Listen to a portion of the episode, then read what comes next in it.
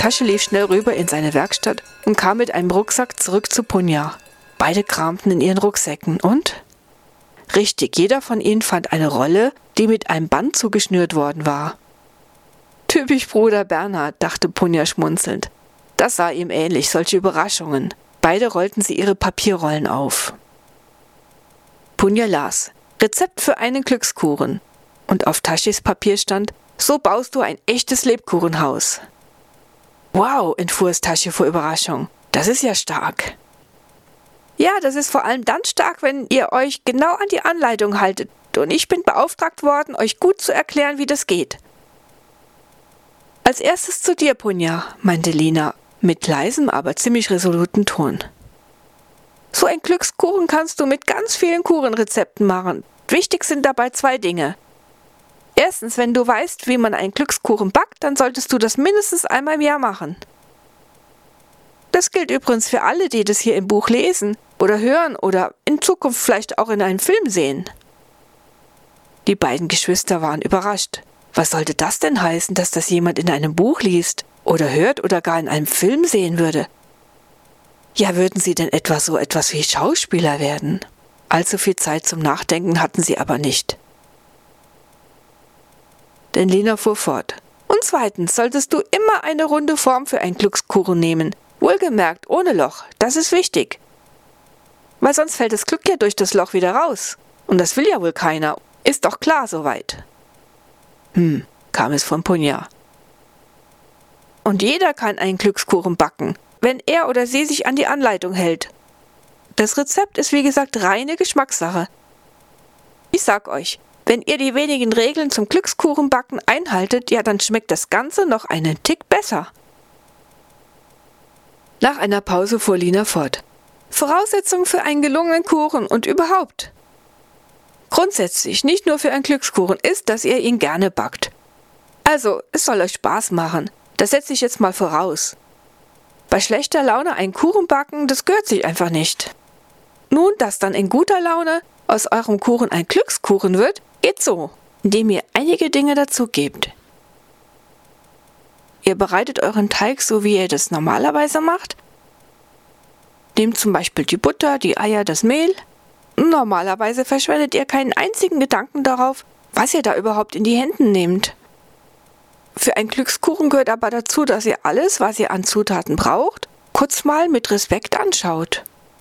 Ihr könnt das Mehl ruhig mal anlächeln, das schadet dem nicht. Und dann lobt ihr die Zutaten, eines nach dem anderen. Ihr sagt oder denkt, du Mehl bist aber besonders fein und griffig. Und du Butter schaust gelb und lecker aus. Ihr müsst jetzt den Zutaten auch keine Romane vorlesen. Könnt ihr natürlich auch, wenn ihr Lust habt. Wenn ihr damit etwas Übung habt, dann geht das eigentlich ganz schnell. Ja, und warum macht ihr das überhaupt? Ja, ganz einfach, weil alle Zutaten schon in allerbeste Laune dann sein werden. Klar? Puni und Tashi nickten. Das klang alles recht merkwürdig, aber irgendwie auch amüsant. Also, ihr rührt dann die Zutaten in der Reihenfolge eures Rezepts in den Teig. Gleichzeitig gebt ihr aber das Glück der Erde, das Glück des Herzens, das Glück der Gedanken und zum Schluss das Glück des Himmels mit hinein. Wie das genau geht, steht ja auf euren Zetteln. Und danach, wenn ihr euren Kuchen vielleicht noch verziert, pudert oder noch komplizierte Torten daraus aufbaut, dann wäre es schön, wenn ihr dazu ein Liedchen singt oder pfeift. Oh, wer kommt denn da? fragte lächelnd die Zwergenfrau. Alle schauten in die Richtung, in die Lena gerade blickte, und da sahen sie auch schon, wer es war. Bibi hatte sich aus ihrem Körbchen herausgewagt und tappte nun auf ihren kleinen Beinchen recht zielstrebig auf ihre Hundemama zu. Die nahm das Hündchen liebevoll auf ihre Arme und streichelte und liebkoste es. Das ist Lina, Bibi, damit zeigte Punja der Zwergendame ihr Hundekind. Ach, ist die goldig, die Kleine. Die hat es gut bei euch. Lena, für Ostern backe ich gern einen Hefezopf. Kann ich denn da auch das Glück hineingeben? fragte Punja. Ja, aber der muss dann rund sein, ohne Loch. Also so wie eine Schnecke. Bei den Formen muss man schon achten, denn die haben durchaus ihre Bedeutung. Wenn man unbedingt einen Kuchen mit Loch backen will, das geht natürlich auch, aber dann ist es ein Treuekuchen und dann gibt ihr eben Treuewünsche hinein. Und nun zu dir, Tashi, fuhr Lina fort. In deinem Rezept steht also drin, wie man ein Lebkuchenhäuschen baut. Mit einem richtig großen Lebkuchenhaus habt ihr ja inzwischen schon so einige Erfahrungen gemacht, hat mir Bruder Bernhard erzählt. Es wäre schön, wenn du, Tashi, und am besten macht ihr das zusammen, dieses Lebkuchenhäuschen jetzt am Anfang vom Advent backt, denn dann duftet das ganze Haus nach den Gewürzen. Und so schwierig ist es mit dem Häuschen nun auch wiederum nicht, denn diese Häuser müssen ja nicht so perfekt sein. Wenn da mal eine Mauer schief wird, dann ist es doch umso lustiger, oder nicht? Punja und Tasche nickten ihr zu. Hast du noch Fragen zum Häuschen Tashi? Nö, ich sehe ja die Bauanleitung. Und das Rezept für den Teig, hm, das machen wir am besten zusammen, Punja, ja? Ja klar, kam es von ihr. Also gut, ihr beiden Hübschen. Damit ist mein Auftrag erfüllt. Ich wünsche euch dreien, damit streichelte Lina Bibi mit ihrer durchsichtigen rechten Hand. Also, ich wünsche euch jetzt ein gutes Gelingen und bald besinnliche Adventstage und dann frohe Weihnachten. Ja, dir auch, Lina, und sie winkten sich noch alle gegenseitig zu. Ach, das war ja schön mit Lina gerade. So was Überraschendes. Punja war noch ganz hin und weg. Glückskuchen und Lebkuchen, das klang wirklich nach Advent, dachte Punja. Und zu Tashi meinte sie, Weihnachten ohne diese stille Zeit vom Advent, das ist doch nur eine halbe Sache. Naja, mit der neuen Familie im Haus und stille Zeit, bei Tashi kamen da ein paar Zweifel auf. Ich bin wirklich gespannt, was es gleich bei Eichenmax für Neuigkeiten gibt. Apropos Neuigkeiten, es war allerhöchste Zeit zur Besprechung zu gehen. So eine Großversammlung aller helfenden Geister des Hauses und seines Anwesens kam äußerst selten vor. Eichenmax hatte, damit nichts unbewacht blieb, eine Abordnung seiner Helfer vorab informiert und die hatten jetzt die Oberaufsicht, so dass alle anderen sich in Ruhe treffen konnten. Punja setzte ihr Hundekind bei ihrem Körbchen ab. Du musst jetzt ein wenig allein bleiben, Bibi. Wir sind nicht lange weg, streichelte sie ihr Hündchen und verabschiedete sich. Es war auch höchste Eisenbahn. Punja und Tashi waren die allerletzten, die zur Versammlung reinkamen. Zum Glück noch rechtzeitig, denn was Eichenmax überhaupt nicht mochte, war Unpünktlichkeit. Er fand pünktlich zu sein sei eine Frage des Respekts. Und so locker er in manchen Dingen war, unpünktliche Zeitgenossen hatte er dick. Die Geschwister fanden ganz vor noch zwei freie Plätze. Punja ließ ihren Blick in die versammelte Gesellschaft gleiten. Da saßen wirklich fast alle. Ganzen Hüte der Zimmer, und in dieser altehrwürdigen Villa gab es wohl um die 40 Zimmer. So genau hatte Punja die noch gar nicht durchgezählt. Dann gab es ja die große Truppe der Haustechniker. Manche waren für alles Elektrische zuständig, andere für das Heizen. Und dann die Holzwürmer, das war der Spitzname für die Helfer in der Holzwerkstatt. Eine Abordnung der Elementaren saß am Rand, wie etwa die drei kleineren Feuergeister, genannt Salamander. Punja winkte den drei rotgesichtigen, lustigen Gesellen Fix, Fox und Fu fröhlich zu. Immer wenn sie Räucherungen vornahm, war einer von den dreien zur Stelle. Neben den Salamandern hockten zwei knuffige Gnome im braunen Gewand, die waren in der Erde tätig. Daneben regelten sich zwei hübsche Undinen, kleine Wasserwesen, die mit drei Sylphen gerade angeregt plauderten. Und das waren die Luftigen. Mittendrin saß die oberste Küchenmeisterin Gertrude mit all ihren Hilfen. Manche hatte Punja hier schon lange nicht mehr gesehen. Sie winkte ihnen zu. Dann sah Punja ganz nah am Eingang stehen die raueren Gesellen von den Außenbezirken. Das waren zum einen die des Gartens, Wintergartens, die hatten ihre typischen grünen Overalls an, dazu kamen die braunen der Werkstatt und des Außenpavillons. Eichenmax hatte mit Punjas Räuchermischung Grauwechsmix zuvor alles gründlich ausgeräuchert, war in jede Ecke des Hauses und des großen Anwesens gegangen, damit nicht aus Versehen einer der grauen Kittel mit hineinkäme in diese Versammlung. Ruhe bitte. Seid alle herzlich willkommen, ihr hilfreichen Geister der Steinachvilla, hob der Eichenmax gewichtig an. Warum ich euch heute zu einer Vollversammlung gebeten habe, hat natürlich besondere Gründe.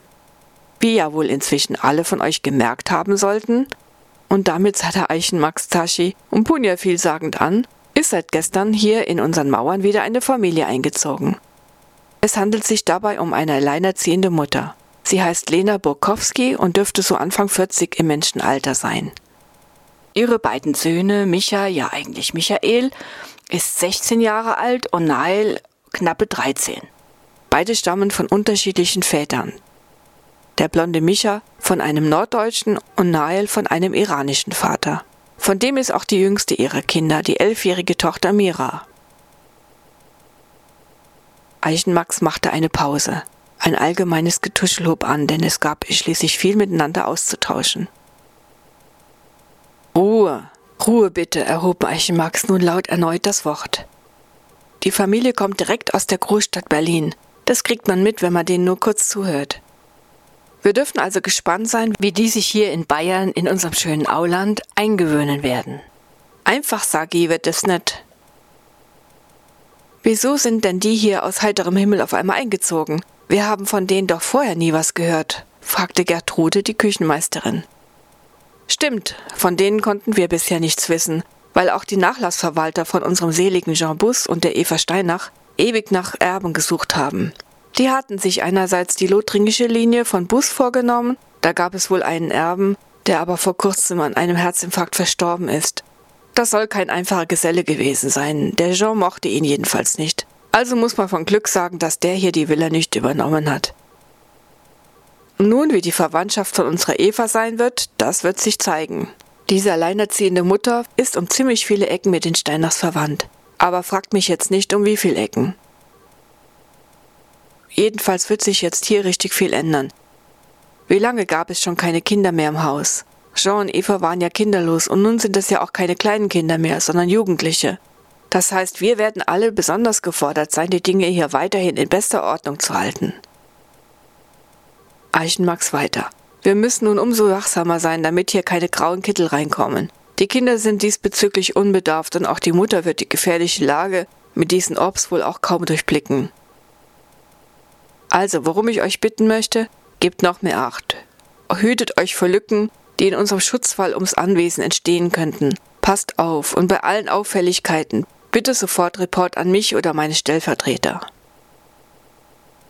Habt ihr Fragen? Eichenmax guckte in die Runde. Aber gleich fing ein neues Palaver an. Jeder und jede redete miteinander. Ich bitte doch nochmals um Ruhe. Wenn ihr Fragen habt, die für alle wichtig sind, dann stellt sie am besten jetzt. Meister Eichenmax, was ist denn eine Singer-Songwritering? Davon haben wir hier noch nie was gehört, kam die Frage eines Haustechnikers. Ja, Mai, das ist halt so eine, die ihre Lieder selber schreibt und dann vertont sie die Texte und singt auch noch selber.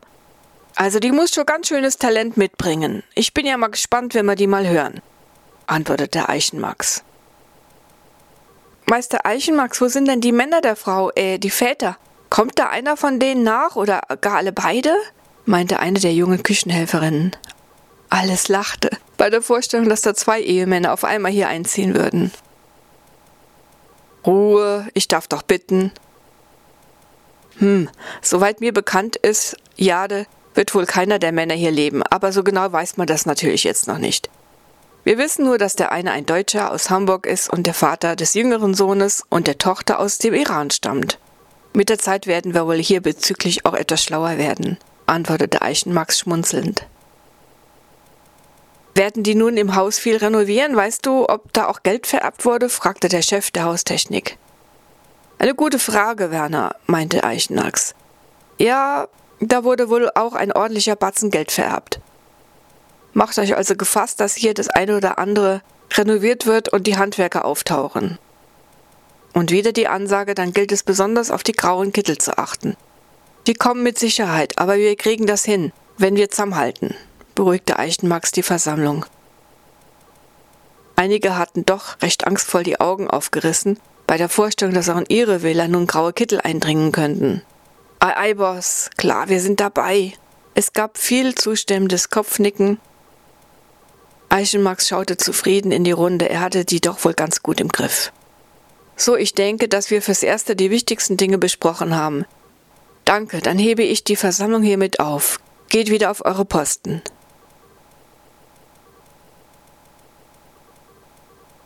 Auch Punja und Tashi waren aufgestanden und gingen nun zurück in ihre geheimen Gefilde. Bibi lief Punja auch gleich entgegen. Sie wartete wohl schon sehnsüchtig auf ihre Rückkehr. Die Geschwister hatten nun Ruhe bitter nötig.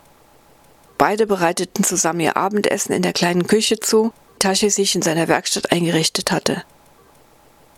Kaum hatten Punja und Tashi ihre Gemüsesuppe mit dem guten Brot, das ihnen Bruder Bernhard noch in die Rucksäcke gesteckt hatte, gegessen, todmüde fielen sie in ihre weichen Federn. Nun fühlten sie sich doch schon wieder etwas heimischer in der Villa, dachte Punja. Es hatte gut getan, die ganze Truppe der helfenden Geister zu treffen. Punja beobachtete das kleine lebendige Wesen, das nah bei ihr in einem Körbchen schlief. Wie schön es ist, Bibi nun bei uns zu haben, war der letzte Gedanke, den Punja hatte, bevor sie friedlich hinwegschlummerte.